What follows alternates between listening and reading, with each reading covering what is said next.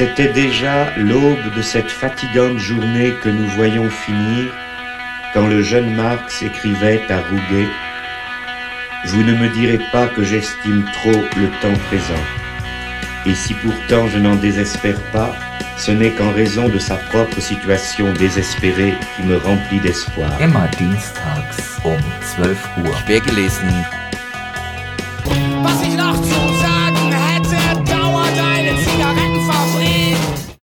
Verehrte Hörerinnen und Hörer, willkommen zu einer neuen Ausgabe von Quergelesen, eurer Lieblingsvorlesesendung hier im Programm des Querfunks auf der 104,8 MHz Antennenfrequenz. Left in Darkness. Die Linke, der Islamismus und die Frage der globalen Solidarität war der Titel einer Podiumsdiskussion mit der Sozialwissenschaftlerin Ferda Berse und der Politikwissenschaftlerin Dastan Yassim. Diese Podiumsdiskussion fand am 25. Januar diesen Jahres im Kiezraum in Berlin statt.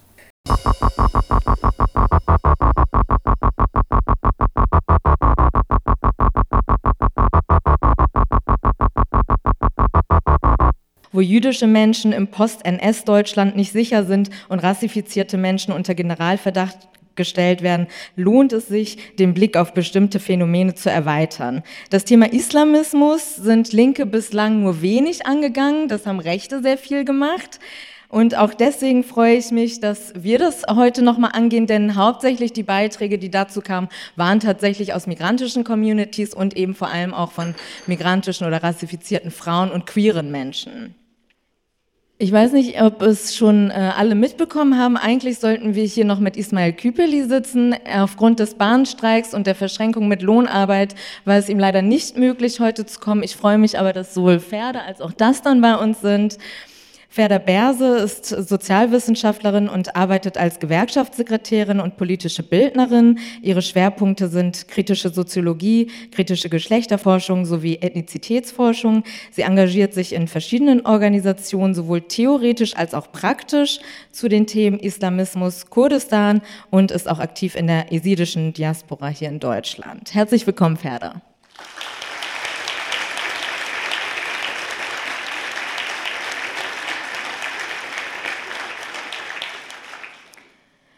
Dastan Jassim ist Politikwissenschaftlerin und Doctoral Fellow am German Institute for Global and Area Studies, dem GIGA in Hamburg.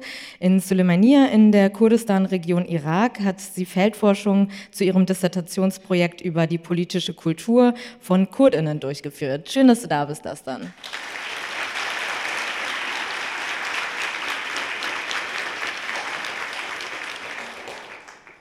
Ferda, du referierst zu Islamismus und in dem Kontext auch zu Verschwörungsmythen, vor allem auch in Bezug auf Esidinnen, die ja mehrfach genozidiert wurden, wobei auch Feindbilder und Verschwörungserzählungen eine Rolle spielen. Welche Rolle spielt denn der islamistische Angriff der Hamas vom 7. Oktober für deine Arbeit? Ja, also als die, ähm, was sehr prägnant ist, glaube ich, ist, dass ähm, am 7. Oktober alles halt medial dargestellt wurde. Und das war das, was auch sofort in meinen Kopf gekommen ist, als der IS 2014 ähm, IS, der, Islam, der sogenannte Islamische Staat, ähm, die jesidische Bevölkerung in Shingal im Nordirak angegriffen hat, ähm, hat der IS alles dokumentiert, also selbst auch veröffentlicht. Und das ist halt auch etwas, was immer gleich ist bei islamistischen Strukturen.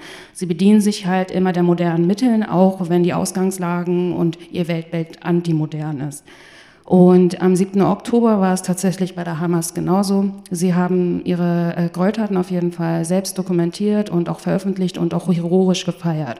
Und was mir da halt sehr stark aufgefallen ist, ist insbesondere die sexualisierte Gewalt, die gegenüber jüdischen Frauen ähm, dort ausgelebt wurde und auch dokumentiert wurde und mit welcher Brutalität die insgeheim genauso war wie bei den jesidischen Frauen, die halt vor zehn Jahren, das war 2014, in Gefangenschaft genommen worden, vergewaltigt, versklavt worden, auf Sklavenmärktinnen verkauft wurden und weitergegeben worden an Sympathisanten.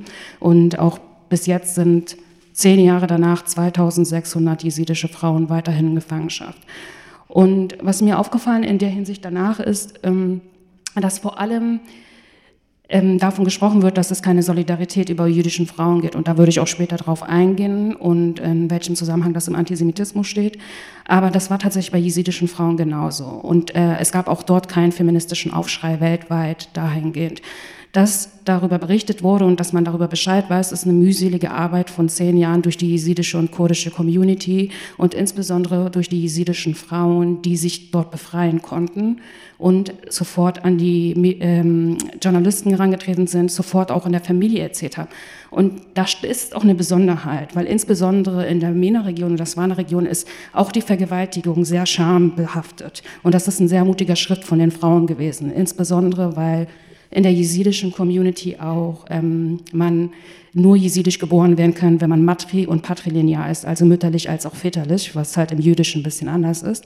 Und somit halt insbesondere der IS darauf gezielt hat, jesidische Frauen zu vergewaltigen, damit jesidische Frauen ähm, muslimische Kinder gebären, um somit die Ethnizität vollkommen auszulöschen. Das ist das zumindest, was mir als erst aufgefallen ist und ähm, dass die Solidarität halt etwas Erkämpftes ist, insbesondere wenn Frauen von islamistischem Terror betroffen sind, insbesondere auch in einer globalen Linken. Ja. Vielen Dank. Das dann auch in deiner Arbeit, du beschäftigst dich viel auch mit kurdischem Widerstand gegen nationalistische, aber auch eben islamistische Strukturen. Inwiefern war das denn jetzt für dich, der 7. Oktober, ähm, ein Ausgangspunkt für eine andere Art der Arbeit oder andere Aspekte zu besprechen? Warum ist das ein wichtiger, wichtiger Punkt für dich gewesen? Ich glaube tatsächlich, ähm, auch so als, als eine der ersten Reaktionen, äh, ja, ich finde es krass, dass, dass, du gesagt hast, ne, mit den, dass alles aufgenommen wurde. Und mein erster Gedanke war eigentlich, welche kreativen Wege werden sie diesmal finden, um Leuten die Schuld daran zu nehmen, an dem, was wir live und in Farbe gesehen haben. Und es hat mein Herz gebrochen, ehrlich gesagt. Die ersten Tage habe ich hauptsächlich versucht, einfach mit kurdischen und jüdischen Freunden in Kontakt zu treten, ähm, zu reden. Und es hat mich in die ersten Wochen zurückversetzt, ähm, als wir zugesehen haben, wie der IS ähm, Kilometer für Kilometer unsere Heimat übernimmt und der ganze Mittlere Osten still gewesen ist und es egal gewesen ist und es eigentlich nur ein Strich auf der Landkarte gewesen ist. Natürlich hat sich das für uns an sehr viele bestehende Kämpfe angeschlossen.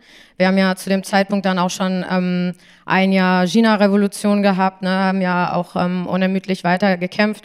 Also 2022, 2023 stand erstmal im Jahre, ja, ähm, im Zeichen der China-Revolution. Das Jahr davor stand im Zeichen des Widerstands der Frauen in Afghanistan. Ähm, also diejenigen, die es gejuckt hat, die hat es schon vorher gejuckt. Und die Leute, die, ja, es nicht gejuckt hat, sind auf einmal dann wach gewesen. Beziehungsweise ähm, haben wir jetzt gesehen, wo 100 Tage Gedenken an den 7. Oktober ähm, äh, ja, äh, geteilt wurde, dass äh, Leute als Antwort darauf geschrieben haben, 100 Tage Genozid in Gaza. Ähm, was schon zeigt, also wer hier welche Geschichtsschreibung schreibt.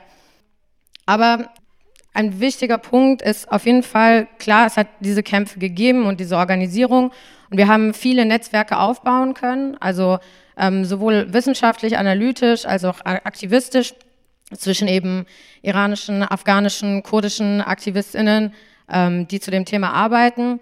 Aber ich glaube, es hat sich eine sehr, sehr große Schranke nochmal aufgebildet, aus den Leuten, für die Linkssein bedeutet, sich für Werte einzusetzen, die zweifellos universal sind, die alle Menschen verdient haben, die einfach allen Menschen zustehen und die Menschen, die Tyrannei, Sklaverei, Ausbeutung ähm, einfach nur, weil sie nicht im Rahmen ihrer europäischen Grenzziehung ähm, passieren, ähm, diese Kultur relativieren und da Ausreden suchen. Und ich glaube, diese ganzen Strukturen, die sich dann nochmal wieder aufgetan haben nach dem 7. Oktober, waren gerade für uns als äh, ESIDinnen bzw. KurdInnen extrem retraumatisierend. Aber auf der anderen Seite war es so, wenn ihr nicht jetzt seht, worum es in diesen Konflikten eigentlich die ganze Zeit geht, inhaltlich, dann wollt ihr es niemals sehen. Und das ist das Ding. Vielen Dank. Wir sprechen hier so von Islamismus und auch andere Begriffe, die wir wahrscheinlich im Laufe des Abends gar nicht so definieren können. Manchmal sind sie sehr diffus. Es wird auch manchmal zum Beispiel in Bezug auf Antisemitismus so angenommen, als würde es da einen Konsens geben, was das überhaupt ist. Ganz offensichtlich gibt es diesen Konsens nicht. Aber ähm, wir können auf den Begriff oder die Begrifflichkeit Islamismus etwas näher eingehen. In der Islamwissenschaft gibt es so eine sehr breite Definition davon von Islamismus, nämlich das Bestreben der Einführung einer islamischen Ordnung, also die Errichtung eines Staates basierend auf dem Islam. Und weil diese Definition eher unkonkret ist und auch keine Spezifika berücksichtigt, wird sie auch je nach Kontext erweitert oder widerlegt oder eben erläutert. Ferda, du hast gerade schon die Gender-Aspekte für uns sehr schön ähm, aufgedröselt und auch den Kontext nochmal hergestellt zu dem, was gerade passiert ist. Das fand ich sehr ähm, interessant auch nochmal zu hören. Und ähm, das dann, vielleicht kannst du auch noch mal auf das Verhältnis zwischen Antisemitismus und Islamismus eingehen, denn Islamismus gibt es nicht ohne Antisemitismus und Antisemitismus und die Vernichtungsfantasien in Bezug auf Israel und damit auch auf Jüdinnen, das ist ja auch eine unehrliche Differenzierung, die da manchmal stattfindet, nämlich zu sagen, ich habe ja nichts gegen Jüdinnen, aber Israel sollte es nicht geben. Das dann inwiefern spielt denn dieses Verhältnis zwischen auch Israel vielleicht und Kurdistan eine Rolle in dieser Debatte? Ja, also ähm, zum Verhältnis Islamismus-Antisemitismus ist ähm, natürlich so, dass jegliche Form von jüdischer Selbstbestimmung, jüdischer Staatlichkeit, überhaupt jüdischem Überleben als so ein Proxy für jegliche Verantwortungsabweisung genutzt wird. Also so interpretiere ich das vor allem. Also natürlich, wir sehen das ganz deutlich in den Reden. Ähm, ob wir uns jetzt eben die, die, die frühen Islamisten oder Muslimbruder, Hassan al-Banna oder sonst wen angucken oder ob wir uns ähm, äh, Khomeini angucken, ähm, alles wird natürlich auf Israel projiziert und das ist ja auch praktisch, das ist alles schön diffus und es hat sich auch alles eben in der Zeit gebildet, in der die jetzigen islamistischen Organisationen, die wir kennen, auch so ihre Wurzel haben, also vor allem im äh, postosmanischen Raum, in dem sich diese Nationalstaaten alle herausgebildet haben. Und dann in dem Kontext ähm, auch gegen den Kampf gegen einen säkularistischen äh, republikanischen Begriff sich halt eben islamistische Gruppen, ob das halt eben Salafisten damals gewesen sind, dann eher die Muslimbruderschaftsschiene ähm, oder, oder halt eben in Saudi-Arabien die wahhabistische Schiene gewesen ist. Äh, das ist der wichtigste Ausgangspunkt gewesen, zu sagen, oh, ähm, äh, wir äh, sind unter Besatzung und da hat sich so ein Land namens Israel gegründet und da sind jetzt Juden und eigentlich kann man das in einen perfekten Zusammenhang bringen und eigentlich alles darauf schieben. Und ich glaube, die Externalisierung von Verantwortung ist das äh, einer der absolut wichtigsten Punkte und es ist ehrlich gesagt das, was mich täglich komplett, um es ehrlich zu sagen, bonkers macht, wie ich das immer so gerne sage. Also, dass man wirklich immer dazu in der Lage ist, wirklich eigentlich jemanden wirklich Angesicht zu Angesicht ein Messer in den Bauch zu rauben und sagen, eigentlich waren das die Umstände ähm, und eigentlich äh, gibt es einen Hauptwiderspruch und das hier war gerade der Nebenwiderspruch und eigentlich musst du mich ja auch verstehen.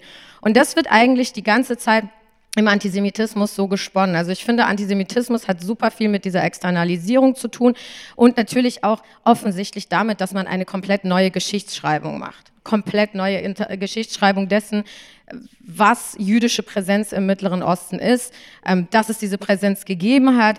Ähm, wir haben uns heute vorhin äh, eine antisemitische Nachricht äh, durchgelesen aus einem anderen politischen Kontext, in dem darüber geredet wurde, die Juden ähm, denken, dass sie das gottgegebene Recht haben auf irgendein bestimmtes Land.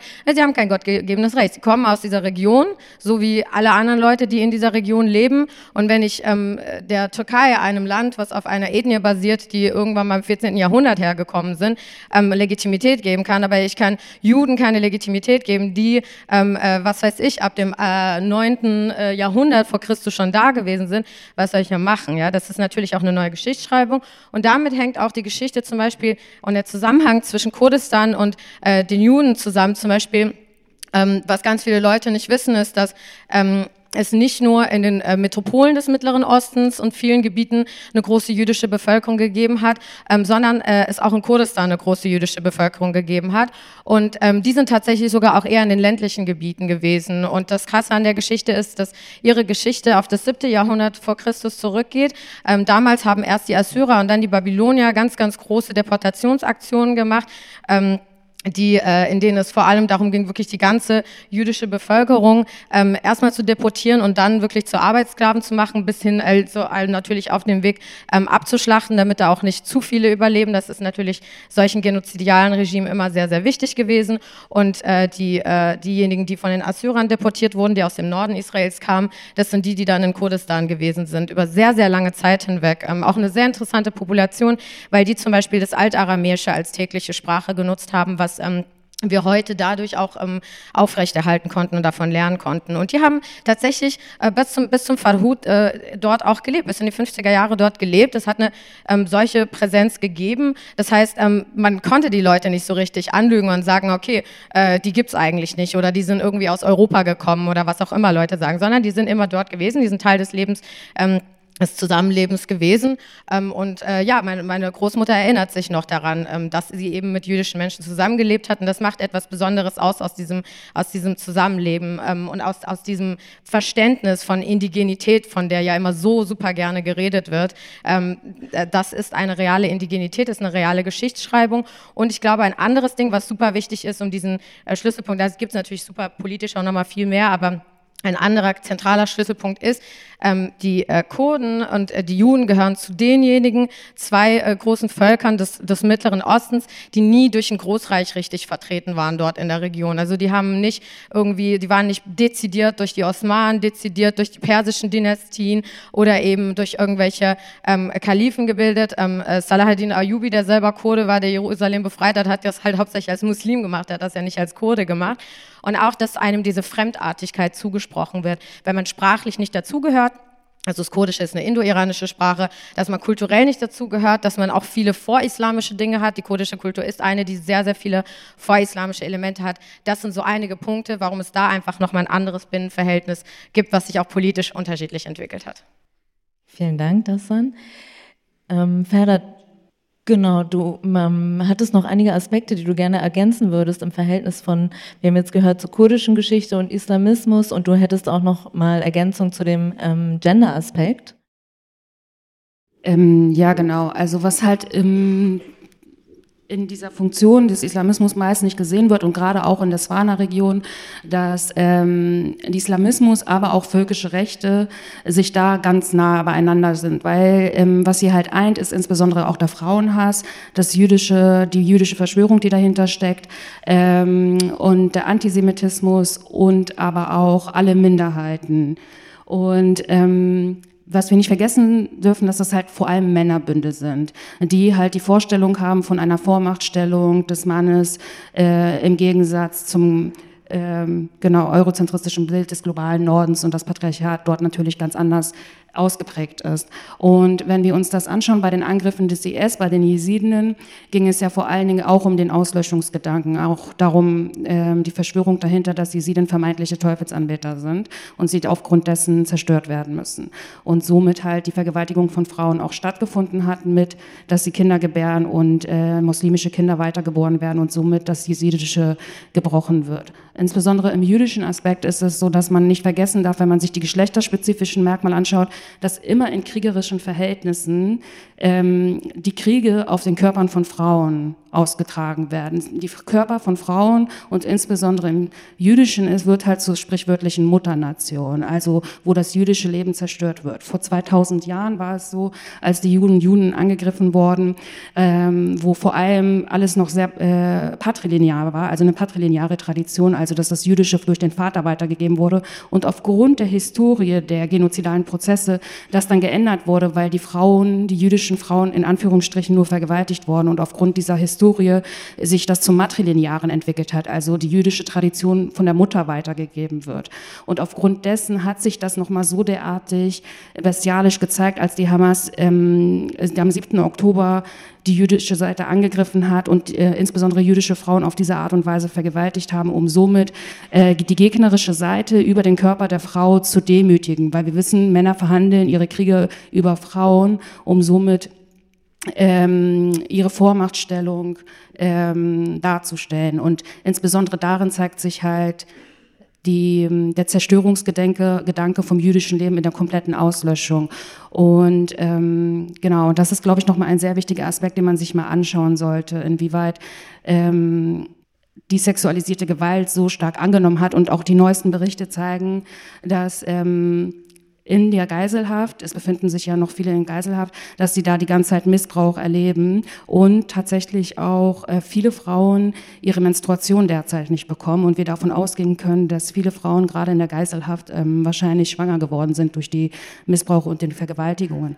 Und ähm, was sich immer wieder zeigt in dieser Sexualisierte Kriegsgewalt gab es schon immer, also immer, durch, in jedem kriegerischen Auseinandersetzung. Sie ist nur sichtbarer geworden, weil seit den 90er Jahren Frauen an die Öffentlichkeit rantreten, insbesondere nach dem Bosnienkrieg und darüber berichten. Aber das Ausmaß, dass wir so sichtbar sehen, ist, weil sich nun mal gezeigt hat, durch den Islamismus, egal welche Strömung wir da haben, ob es die Hamas, der IS oder Hisbollah ist, dass sie es halt jetzt aufnehmen und als Triumph darstellen. Also das zeigt auch, inwieweit indoktriniert sozusagen der Hass auf jüdisches Leben ist und dass es halt ähm, ein heroischer Akt ist, diese Vergewaltigung, zerstörerische Auseinandersetzung an jüdischem Leben zu dokumentieren und und hinauszutragen. Und das ist etwas, was halt meistens nicht gesehen wird. Und ähm, dann muss man bedenken, es gibt weltweit große feministische Bewegungen. Bevor es die kurdische feministische Bewegung war, die hier aufgeploppt ist an der Linken, war es vor allem so, dass viele sich mit dem Feminismus auseinandergesetzt haben in Lateinamerika, wo unglaublich viele Femizide stattfinden und auch gegen demonstriert wird, was auch richtig und gut ist. Wobei aber dann natürlich jüdisches Leben dahinter steckt, wird nicht von der sexualisierten Gewalt gesprochen oder die Femizide, Femizide an den jüdischen Frauen. Und das hängt damit zusammen, dass insbesondere in Lateinamerika und auch in anderen Teilen der Welt der Antisemitismus sehr stark ausgeprägt ist, weil zum Beispiel die BDS-Bewegung in anderen Teilen der Welt und insbesondere in Lateinamerika aufgrund des Aspektes in dieser Zweiteilung, also dem dualistischen Bild von ja, es kann nur äh, den Kolonisator und die äh, Kolonisierten geben, dieser antikoloniale Kampf, sie vermeintlich ein vereint gegen den Antisemitismus. Und äh, da kommt es dann immer zum Tragen. Und da sollte man sich auf jeden Fall Gedanken machen, dass feministische globale Strukturen nur so weit reicht die Solidarität, solange es ähm, nicht das gemeinsame Feindbild ist.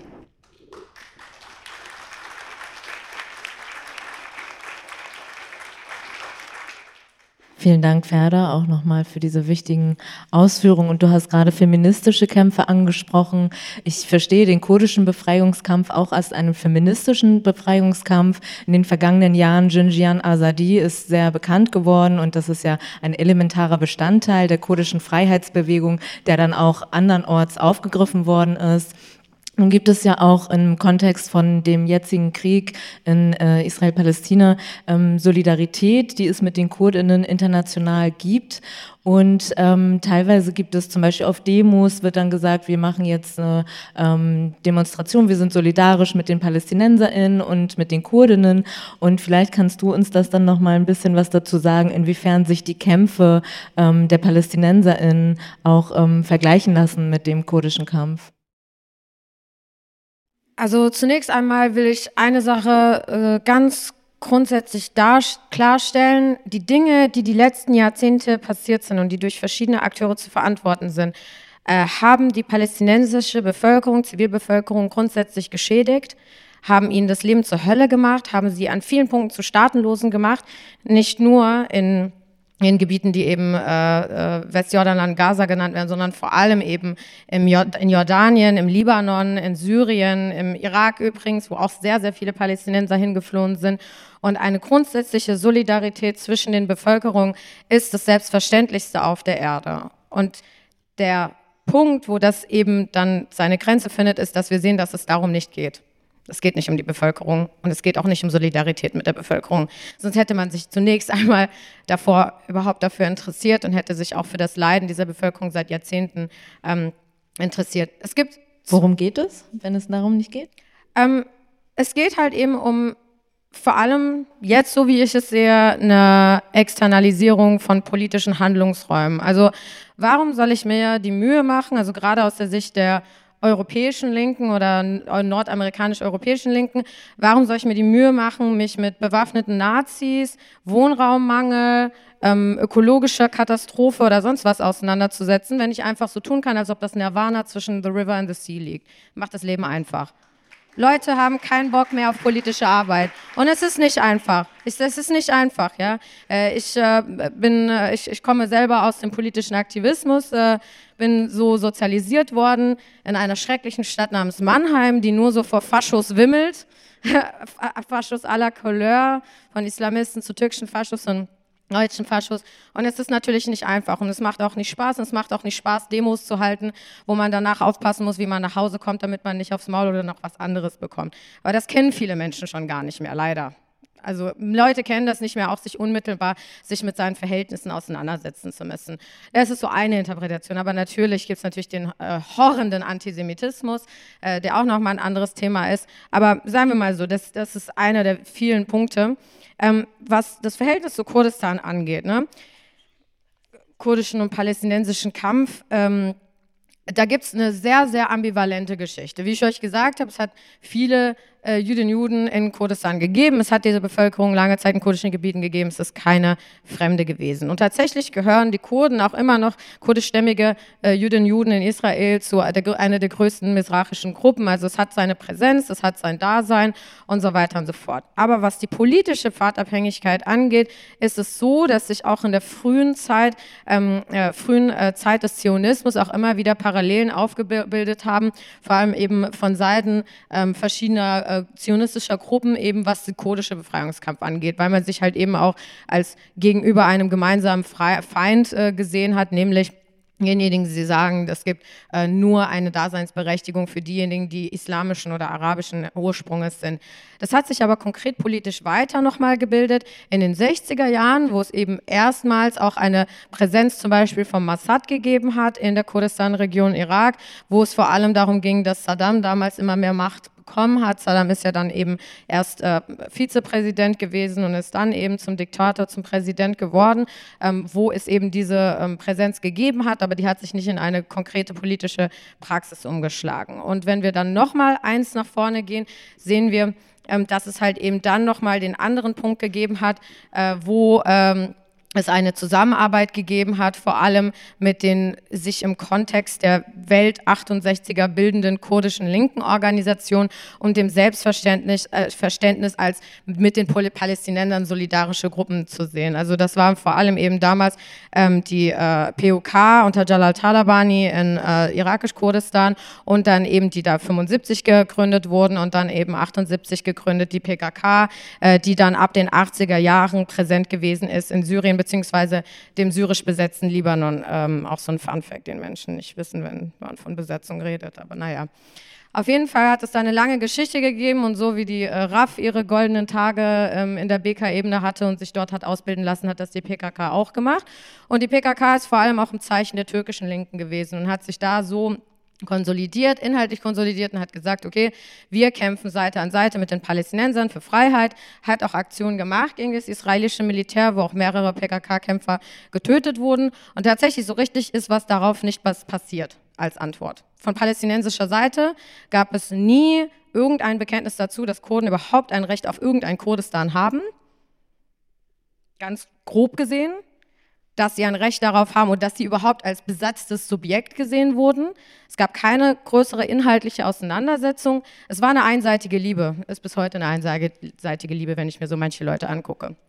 Und darauf hat sich das nach und nach herausgebildet, dass Menschen gesehen haben, okay, man hat das versucht, ne? ist ja auch ein bestimmter Zeitgeist gewesen, es ist ein 68er, Post-68er Zeitgeist gewesen, man hat gedacht, daraus kann man eine politische Allianz machen. Es ist daraus nicht so richtig was gewesen, außer Spesen wirklich nichts gewesen.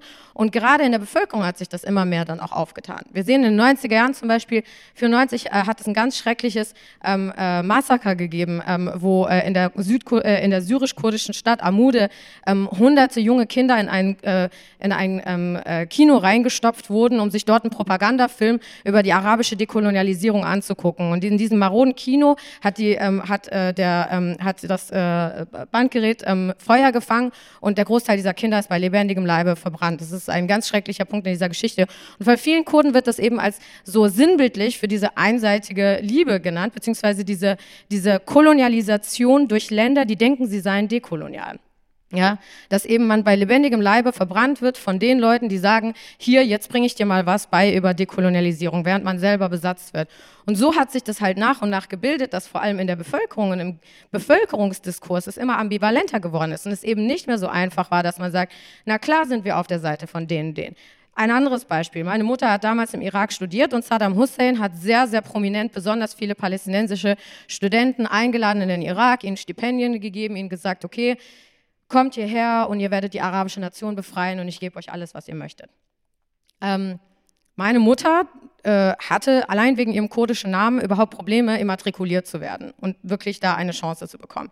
Während Leute, die, die angeblich Unterdrückten waren, alle Privilegien der Welt hatten. Sie wurde nie als unterdrücktes Subjekt gesehen und viele Menschen dieser Sicht auch nicht. Und das ist ein wichtiger Punkt, der sich einfach bei vielen Kurden irgendwann geändert hat, dass man verstanden hat, unsere Unterdrückung, so sehr wir versuchen, uns so nebendran zu stehen und zu sagen, merkt ihr was? Das passiert nicht. Sie sehen euch nicht als unterdrückt, sie sehen euch nicht als Bevölkerung, die ein Selbstbestimmungsrecht hat und sie sehen euch auch nicht als gleich ausgebeutet, sondern es ist einfach eine Gruppe, eine provinzielle sprachliche Gruppe, die einfach irgendwo da ist, aber so richtig ein Land hatten sie nie. Und das ist auch so ein witziger Punkt, dass eben von der palästinensischen Seite immer wieder gesagt wird, ja, es gab ein, ein, ein, ein Mandatsgebiet Palästina und darauf haben wir ein Anrecht, aber bei Kurdistan gesagt wird, das hat es nie gegeben. Am Ende des Tages sind alle unter dem Osmanischen Reich gewesen, aber es gelten halt einfach andere Regeln für die eine Gruppe und die andere Gruppe. Und der finale und wichtigste Unterschied neben dieser ganzen Einseitigkeit ist halt einfach, im post-sowjetischen Zeitalter hat die kurdische Bewegung, die nie nie von der Sowjetunion irgendwie als ernsthafter Partner gesehen wurde. Das muss man ja auch sagen. Also die Kommentaren hat damals sogar noch am Anfang überlegt, ob sie mit den Jungtürken reden soll. Also es hat nie eine richtige sowjetische Haltung im, äh, in Favor der Kurden gegeben. Das haben die Kurden irgendwann mal endlich gecheckt und haben verstanden, es muss einen anderen dritten linken Weg geben. Leute waren ja links eingestellt, Leute haben ja den Spaß gelesen und waren ja überzeugt davon, von einer klassenlosen Gesellschaft, von einer befreiten Gesellschaft.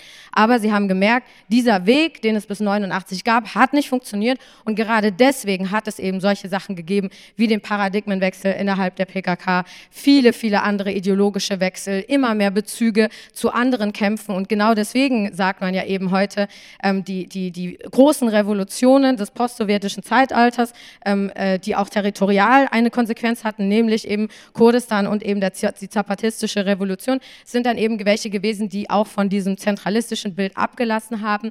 Und ich kann nur hoffen, dass irgendwann mal auch die Nahostanalyse an diesem Punkt auch ankommt bei manchen kurdischen Freunden. Vielen Dank, das dann auch für diese Ausführung.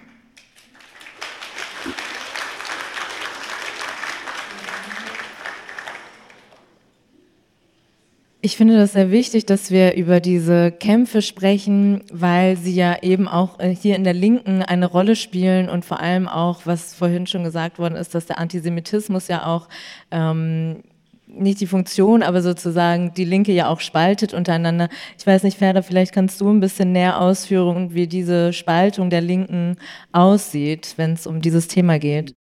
Ähm, ja, genau das, was das dann schon angesprochen hat, so der Peak-Moment ist so einfach, glaube ich, die 68er-Bewegung, insbesondere wenn wir von äh, Deutschland äh, als Spezifikum sprechen, weil ähm, in einem der globale Antisemitismus und der Antisemitismus in Deutschland ist halt eine weiterführende Tradition halt ähm, der Nachkriegslinken. Und insbesondere 68er-Bewegung war es ja vor allem die Auseinandersetzung mit der Vergangenheit auch der Eltern. Man wollte nicht wie die Eltern sein und natürlich ähm, sich über die Geschichte erkundigen. Und da ging es halt vor allen Dingen darum, ähm, ähm, die Schuld der Eltern abzulegen. Also man wollte sich nicht damit aus, äh, man wollte sich auseinandersetzen, aber nicht die Verantwortung für diese Schuld übernehmen.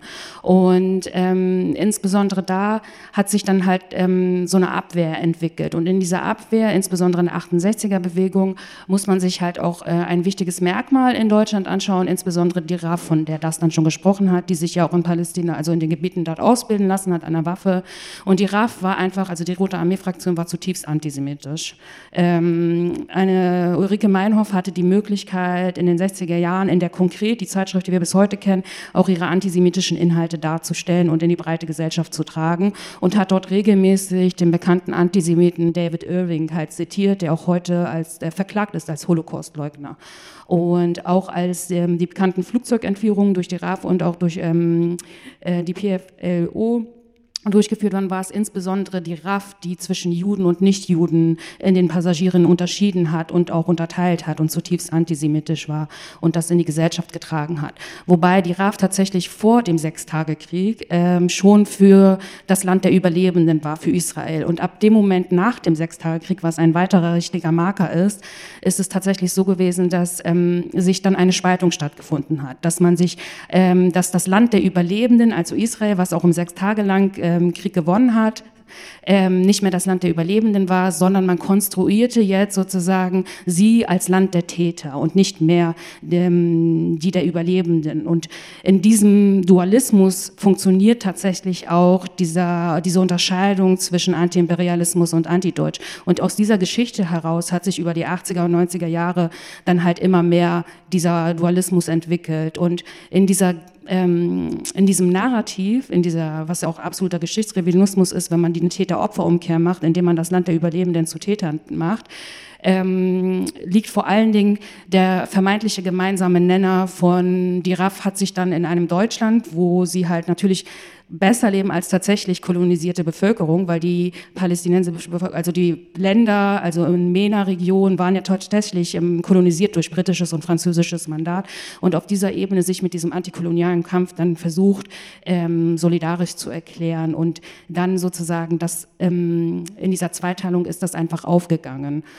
Ähm, genau, und dabei wird aber in diesem antikolonialen Kampf gesehen, gar nicht gesehen, dass der Zionismus, der als ähm, rechts jetzt vermeintlich wahrgenommen wird, eine ähm, antikoloniale Bewegung tatsächlich war, die halt ähm, jüdische Bevölkerung, eine kommunistische antikoloniale Bewegung äh, zum Teil war, die halt genau dieses britische und französische Mandat aufbrechen wollte und sich natürlich über den historischen Prozess auch weiterentwickelt hat. Und ähm, in diesem Rahmen, und darauf ist das dann auch schon eingegangen, dass man immer diesen Prozess hat von, ja, okay, wir sind die Differenz zum globalen Norden, wir sind der antikoloniale Kampf, aber gar nicht die eigenen Großmächte Großmächte gewesen sehen, selbst sieht, also der Iran, äh, Russland, äh, die Türkei auch vom Osmanischen Reich hinaus und was da alles äh, kolonialisiert wurde in den gesamten Gebieten. Es hat schon seinen Grund, warum in der MENA-Region es zum Teil keine Minderheiten mehr gibt, die alle ausgewandert sind. Es kann nicht sein, dass Fahud, was das dann hier angesprochen hat, im Irak, also die jüdische Bevölkerung dort,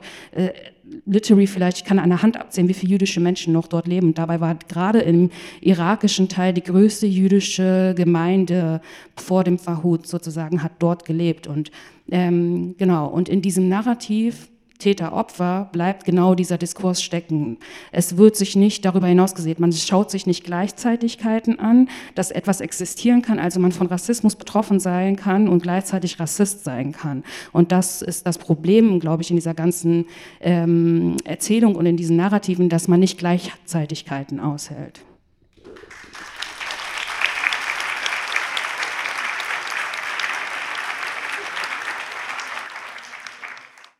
Ich würde gerne, Ferda, deine Ausführungen zum Anlass nehmen, auch nochmal einen Aspekt, den Dastan genannt hat, zu vertiefen. Du hast von Dualismus und auch dekolonialem Kampf gesprochen. Dastan, du hast eben den Paradigmenwechsel der PKK angesprochen. Wenn wir über globale Solidarität sprechen, spielt natürlich eben auch dieser Aspekt eine Rolle. Wie solidarisieren wir uns eigentlich mit wem?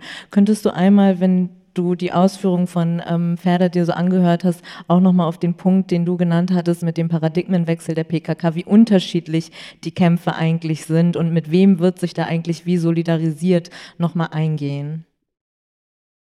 Ja, ich glaube, man kann diese Frage ähm, auch im Unterschied zu den palästinensischen Bewegungen sogar ganz gesellschaftlich äh, in Kurdistan angucken. Ähm, ich habe in meiner äh, Forschung ähm, vor allem mir angeguckt, äh, warum ist es so, dass äh, das ist etwas, was ich auch statistisch gefunden habe, Kurden einfach signifikant häufiger prodemokratisch eingestellt sind als Menschen, andere Menschen in dieser Region. Ja, das kann ja nicht irgendwo im Wasser gewesen sein, das kann ja nicht irgendwo in der Luft gewesen sein, sondern irgendwas muss ja dazu geführt haben.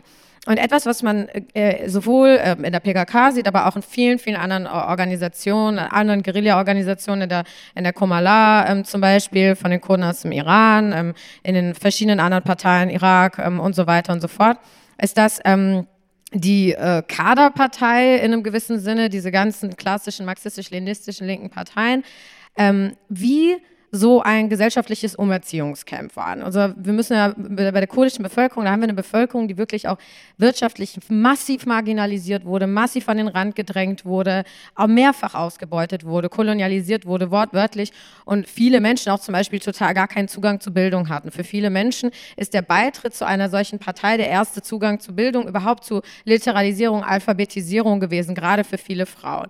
Das heißt, was diese Parteien alle immer hinbekommen haben, ist so, so eine Art mentaler Kahlschlag bei vielen Menschen. Viele Menschen mussten sich, die mit, mit, mit äh, Stammeswerten, religiösen Werten groß geworden sind, mussten sich da hinsetzen, diese ganzen Sachen neu lernen und sich fragen, was bedeutet jetzt kurdisch sein für mich? Und das, was ihr alles so sieht, diese ganze kurdische Widerstandskultur und Xinjiang, Azadi und Tralala. Das sind natürlich zwei, drei Generationen von Müttern und Vätern und Großvätern und Großeltern, die alle diesen geistigen Wandel durchgegangen sind. Nun wissen wir, dass Parteien unglaublich dogmatisch sind. und viele, viele dieser Menschen sind einen tollen geistigen Wandelsprozess gegangen, haben dieses Reboot bekommen so ein bisschen, aber haben irgendwann gemerkt, na, die Partei will jetzt irgendwann kein Reboot mehr. Jetzt wollen die, dass ich jetzt aber auf Linie bin. So genug geändert, aber jetzt bist du auf Linie. Und äh, wir Kunden sind ja sehr störrisch. Viele Menschen wollen das einfach nicht machen. Es haben sich viele Menschen herausgebildet, die anders gedacht haben, Dinge neu gedacht haben, Dinge geändert haben. Viele kurdische Parteien haben sich gespaltet. Ich sehe das immer bei so westlichen politikwissenschaftlichen Papers, dass sie das sich so ein bisschen lustig drüber machen, sagen, ach ja, jetzt haben sie sich wieder gespalten. Aber ich glaube, das ist ein zentrales Element und es ist ein Gewinn der kurdischen Zivilgesellschaft, dass es immer wieder diese Spaltungen, Trennungen, Neuerfindungen, Neudiskussionen gegeben hat. Das ist ja etwas, was überhaupt Menschen dazu bringt, ihr Gehirn anzuschalten und sich nicht nur als Opfer, sondern auch als mündig zu erkennen, dass sie im Rahmen der Möglichkeiten, die sie haben, Dinge ändern können. Und bei Gott, es gibt manchmal nicht viele Möglichkeiten in Kurdistan. Kurden im Iran, die eigentlich nur auf ihre Exekution warten, haben auch nicht viele Möglichkeiten gehabt. Und trotzdem konnten die so eine riesige Bewegung loslassen, wie eben äh, äh, im September 2022 losgegangen ist. Das hat mit Mündigkeit zu tun. Das hat damit zu tun, dass man auch Herr, Frau, etwas seiner selbst ist. Und das sehen wir bei so gut wie keiner anderen linken Bewegung im Mittleren Osten, die eben in diesem Paradigma hängen geblieben sind von ähm, okay, Marxismus, Leninismus hat nicht geklappt, jetzt gehen wir irgendwie so ein bisschen in so eine äh, poststrukturelle Ecke oder wir sagen einfach, okay, ähm, wir sind am Ende einfach besetzt, wir gehören zu irgendeiner Kultur und eigentlich sind wir alle so, wie wir sind und wenn irgendwas schlecht ist, dann ist es wegen den anderen. Das ist Kulturrelativismus. Und in Kurdistan gibt es ja Islamisten. Es gibt ja kurdisch-Islamisten. Es gab Kurden im IS die auf Kurdisch angekündigt haben, was sie machen werden, die kurdische Kämpfer enthauptet haben und es auf Kurdisch vor der Kamera gesagt haben. Und was denkt ihr, wie das ausdiskutiert wurde? Es gab Prediger in Kurdistan, die damals gesagt haben, es ist respektlos, wenn die Guerillas und die Peschmergas die Flaggen vom IS runterschmeißen auf den Boden und die kurdische Flagge sind. Weil sie sagen, auf der IS-Flagge steht La ilaha illallah, das ist der, jetzt habe ich ausgesprochen, um Gottes Willen, nein, Spaß. Ähm, Jetzt seid ihr alle, seid ihr alle drin Gottesdienst. Switch. Nein. Aber die sagen, da steht La ilaha das kannst du doch nicht runterwerfen, das ist doch hier und bar und äh, das ist ja äh, Haram, das kann man doch nicht machen. Die Leute sind ausgeflippt. Du kannst mir doch nicht sagen, dass meine Kinder an der Front sind, ich nicht weiß, ob sie nach Hause kommen. Und du willst mit mir über ein Made in China Stück Nylon diskutieren, was auf dem Boden gelandet. Und das ist das Ding. Ich sage nicht, dass Kurdistan perfekt, perfekt ist. Wir haben eine Bevölkerung, die permanent im Wandel ist. Wir haben Diskussionen, wir haben, aber wir diskutieren es. Wir sagen eben nicht für immer, oh ja, okay, wenn die Türkei mal weg ist und der Iran und Syrien und der Irak und der Weltkapitalismus und die USA und dann irgendwann auch noch die Softpower von China und so weiter und so fort, dann werden wir es schaffen, die Frauen zu befreien. Nein, die Frauen werden jetzt befreit. Und man kann gleichzeitig die Frauen befreien und Kurdistan befreien. Man kann die Queers befreien und Kurdistan befreien. Man kann sich um seine Ökologie kümmern und die Dinge besser machen, im Hier und Jetzt und gleichzeitig sich für seine Befreiung. Und das ist Mündigkeit. Und das ist etwas, und das sage ich immer wieder, das fehlt der palästinensischen Bewegung auf allen Linien. Auf allen Linien. Und wenn ich kurdische Islamisten kritisiere, kurdische, was weiß ich, Maoisten und sonst irgendwelche Dogmatiker, dann mache ich das bei allen anderen ganz genauso und bei der deutschen Linken sowieso, aber ist ein anderes Thema.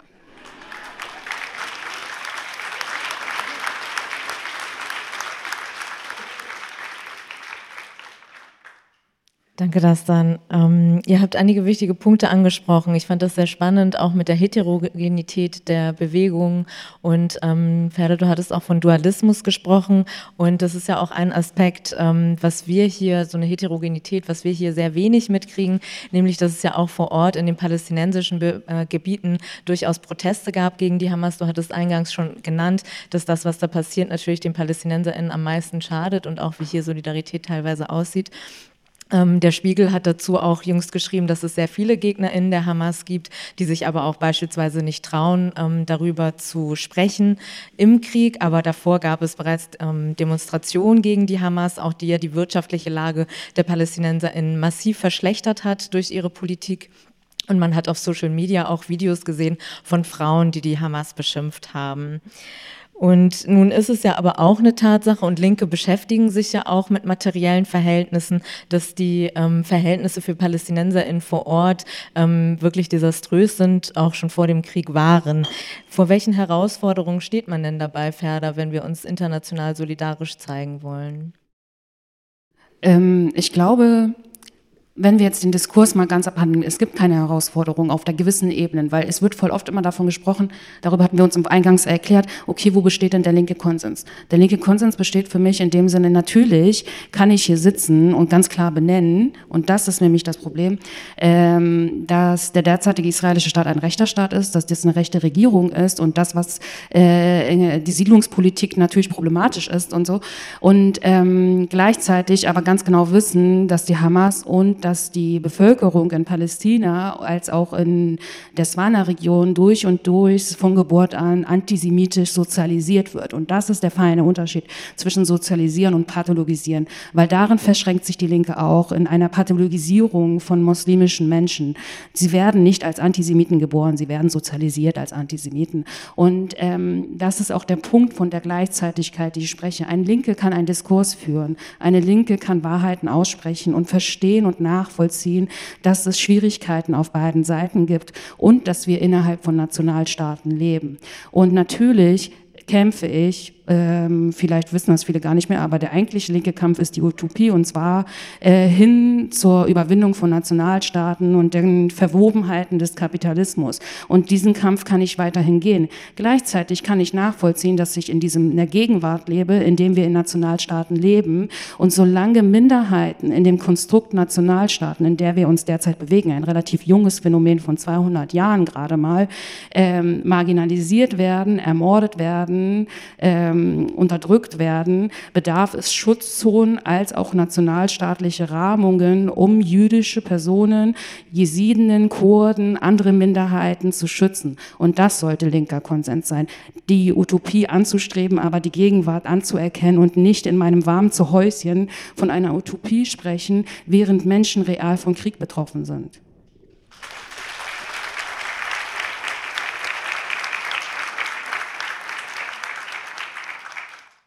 Du arbeitest ja auch mit Fokus auf Esidinnen und ähm, ich, mich würde interessieren, ob du beobachten konntest, ob die palästinensische Frage, sagen wir mal so, ähm, eine Sonderrolle einnehmen konnte oder ob das anders gewichtet wird global in der Solidarität. Definitiv. Also Natürlich, also grundsätzlich, also nicht nur das Jesidische, sondern auch das Kurdische. Also es wird sich halt abgearbeitet an dem sogenannten Nahostkonflikt. Und der Nahostkonflikt ist für mich viel mehr als äh, Israel und Palästina.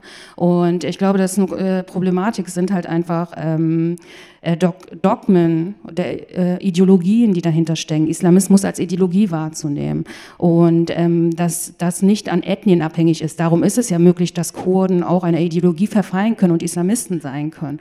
Und ähm, gerade aus diesem Aspekt ist es halt absolut richtig zu verstehen.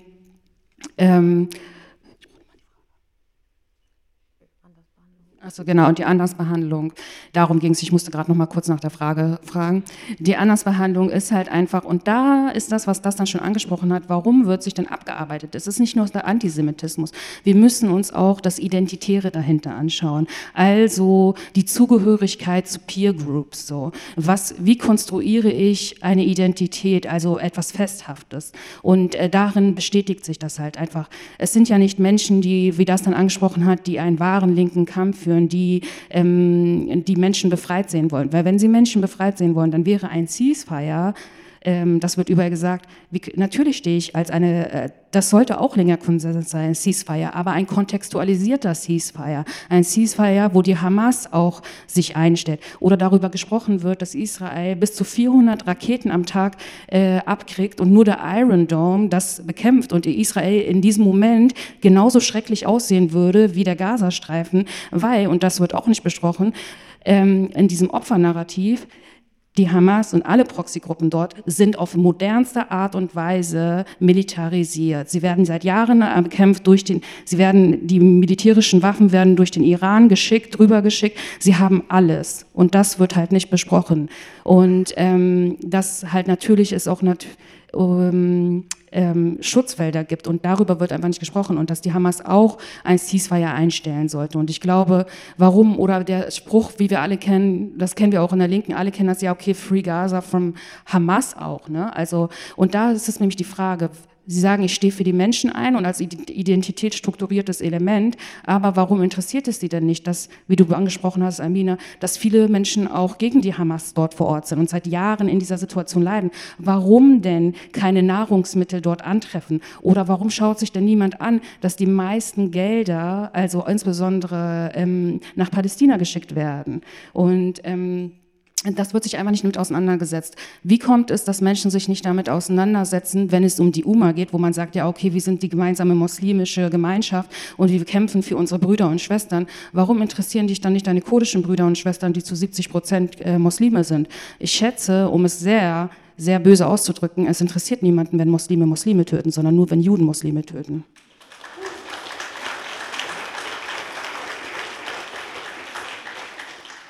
Das dann, warum erzeugen denn andere Krisen auf dieser Welt, andere Kriege auf dieser Welt, andere Ausbeutungsverhältnisse auf, die, auf diese Welt nicht dieselbe Vehemenz an Solidarität, wie es ähm, die Palästina-Frage tut?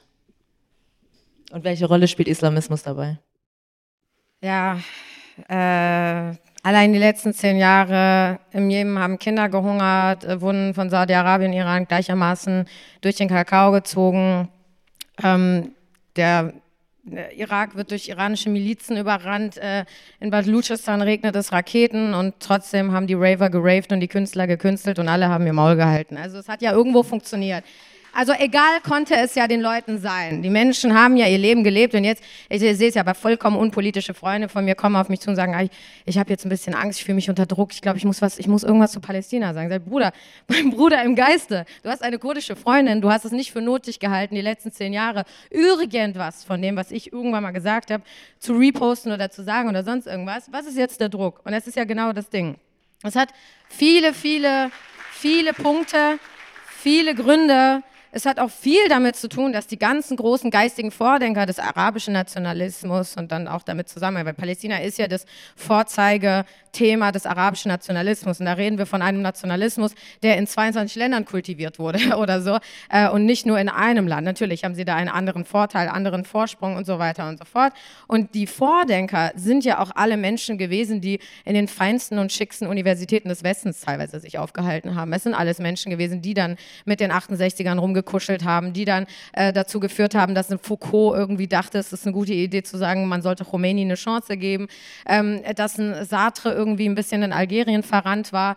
Ähm, diese Leute haben ja alle inhaltlich keinen Punkt gesehen, sondern es sind alles Menschen gewesen, die waren, also sie standen vor den Krisen äh, Europas, sie standen vor den Krisen eines scheiternden Realsozialismus, sie haben einen anderen ähm, äh, Referenzpunkt gesucht und das war eben einer der netten Referenzpunkte, zu denen ähm, Leute sich dann eben in diesem Punkt äh, ja hingezogen gefühlt haben und gedacht haben, okay, da kann man jetzt irgendwie real was machen, da kann man jetzt etwas darauf projizieren. Ähm, das Islamismus hat da noch mal eine Rolle, weil ähm, man hat ja sagen wir mal so, das, ein Klassenbewusstsein, ein Klassenbewusstsein ist ja gedacht gewesen als etwas, was ein, äh, sagen wir mal, äh, sozialpsychologisches Element ist, was Menschen zusammenbringt und aus einer materiellen Realität eine Gruppe von Leuten macht, die sich organisiert und dann halt dieser Klassengesellschaft ein Ende zu bereiten. Und das Einzige, was von dieser Klassenbewusstsein geblieben ist, ist so ein äh, schrecklich romantisiertes, esoterisches Verlangen, zu irgendeiner Gruppe dazuzugehören. Und in Deutschland ist das so ein bisschen behaftet, habe ich gehört, dieses Zugehörigkeitsding.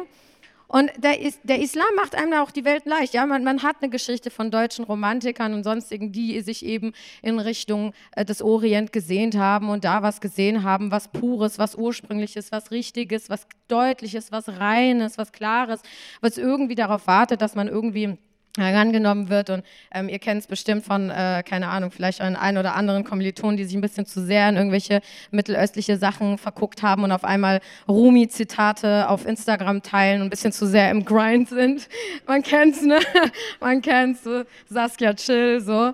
Ähm, aber, äh, ne, es ist... Ich muss aufhören mit diesen Sachen.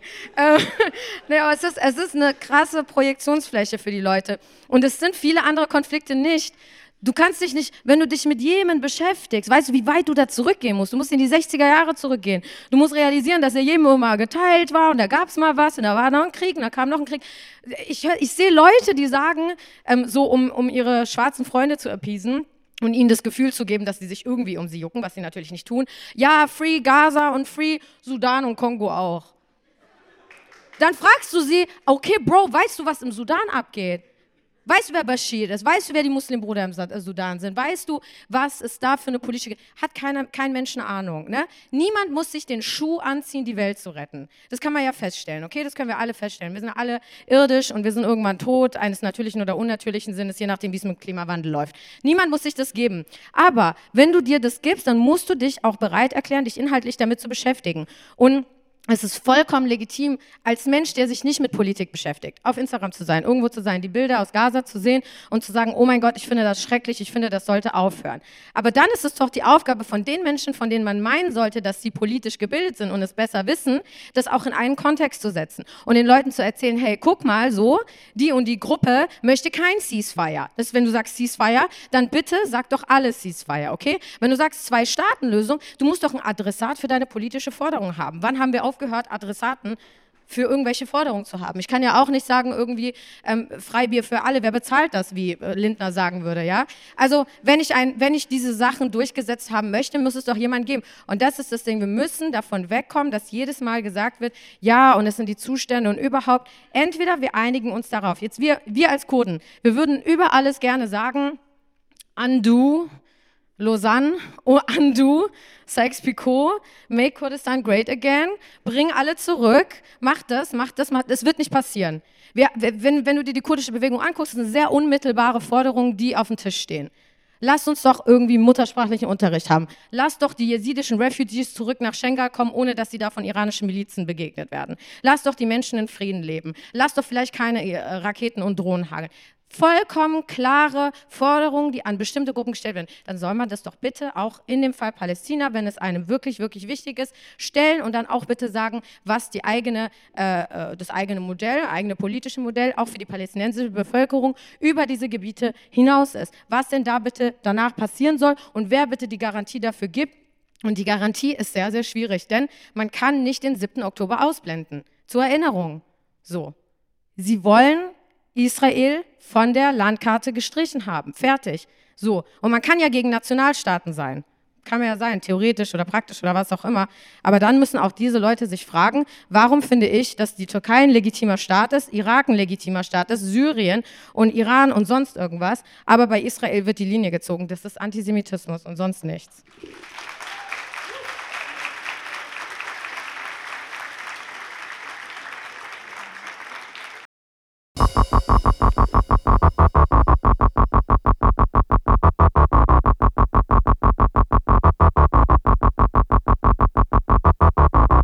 Soweit, verehrte Hörerinnen und Hörer, die erste Stunde aus dem Mitschnitt von der Podiumsdiskussion Left in Darkness, die Linke, der Islamismus und die Frage der globalen Solidarität.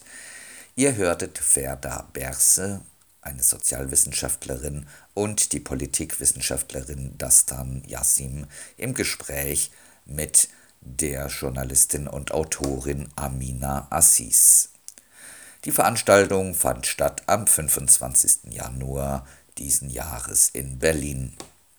Den Rest, den wir heute nicht unterbringen konnten, ungefähr eine Viertelstunde, wollen wir euch dann in der nächsten Ausgabe vom Quergelesen noch zu Gehör bringen, verehrte Hörerinnen und Hörer. Nicht alles, was da jetzt zu hören war, äh, fand die ungeteilte Zustimmung der Redaktion Quergelesen bei einigen geschichtlichen Daten, Einschätzungen, äh, Überhöhungen äh, können wir erstmal sagen, das ist jetzt nicht unbedingt unseres. Nichtsdestotrotz denken wir, dass ihr den einen oder anderen interessanten Gedanken aus dem gerade eben gehörten mitnehmen konntet. Das war's auch schon wieder mit Quergelesen für heute. Wir freuen uns über euer Interesse und hoffen, dass ihr euch auch weiterhin nichts gefallen lassen werdet. Macht's gut. Tschüss. C'était déjà l'aube de cette fatigante journée que nous voyons finir quand le jeune Marx écrivait à Rouget Vous ne me direz pas que j'estime trop le temps présent. Et si pourtant je n'en désespère pas, ce n'est qu'en raison de sa propre situation désespérée qui me remplit d'espoir. Immer dienstags um 12 Uhr. Quergelesen. Toleranz, Toleranz, Toleranz, voll und ganz, Toleranz.